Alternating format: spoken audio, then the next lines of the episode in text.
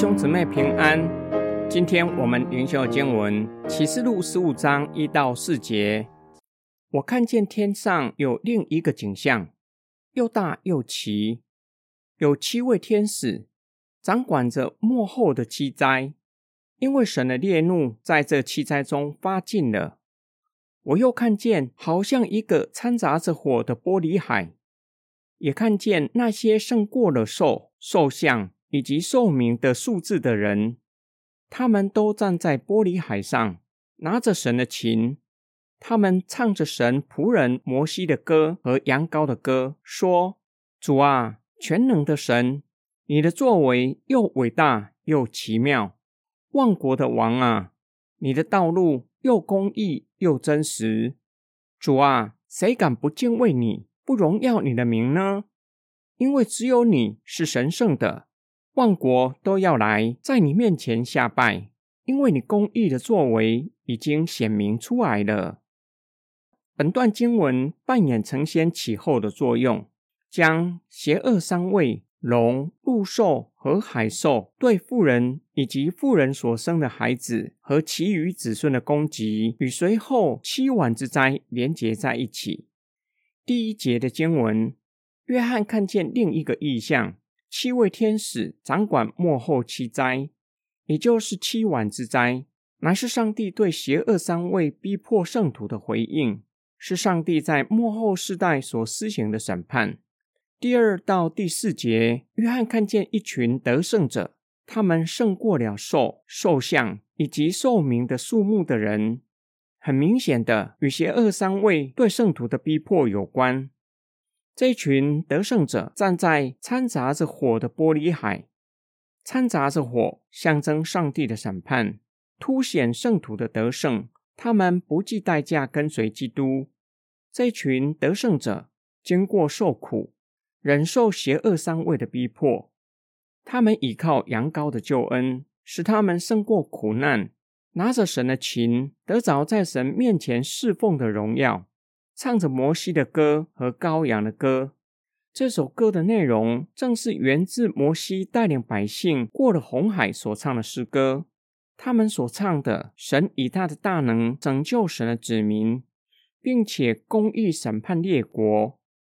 今天经文的默想跟祷告，读今天的经文，让我回想起一九九八年就读神学院二年级，全校的学生在院长带领之下，一行人将近三十个人前往北美，透过诗班向北美的教会传递创启地区神学教育的意向。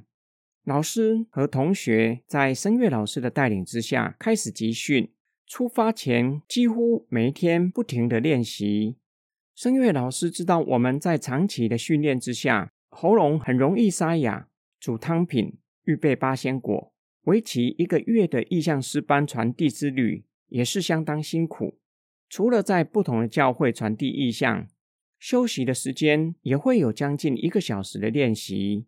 当诗班站在教会的讲台上，一字排开唱着诗歌，不止自己被诗歌的内容感动，连台下的弟兄姐妹也被诗歌感动。因为创造并且救赎我们的神，配得一切颂赞与荣耀。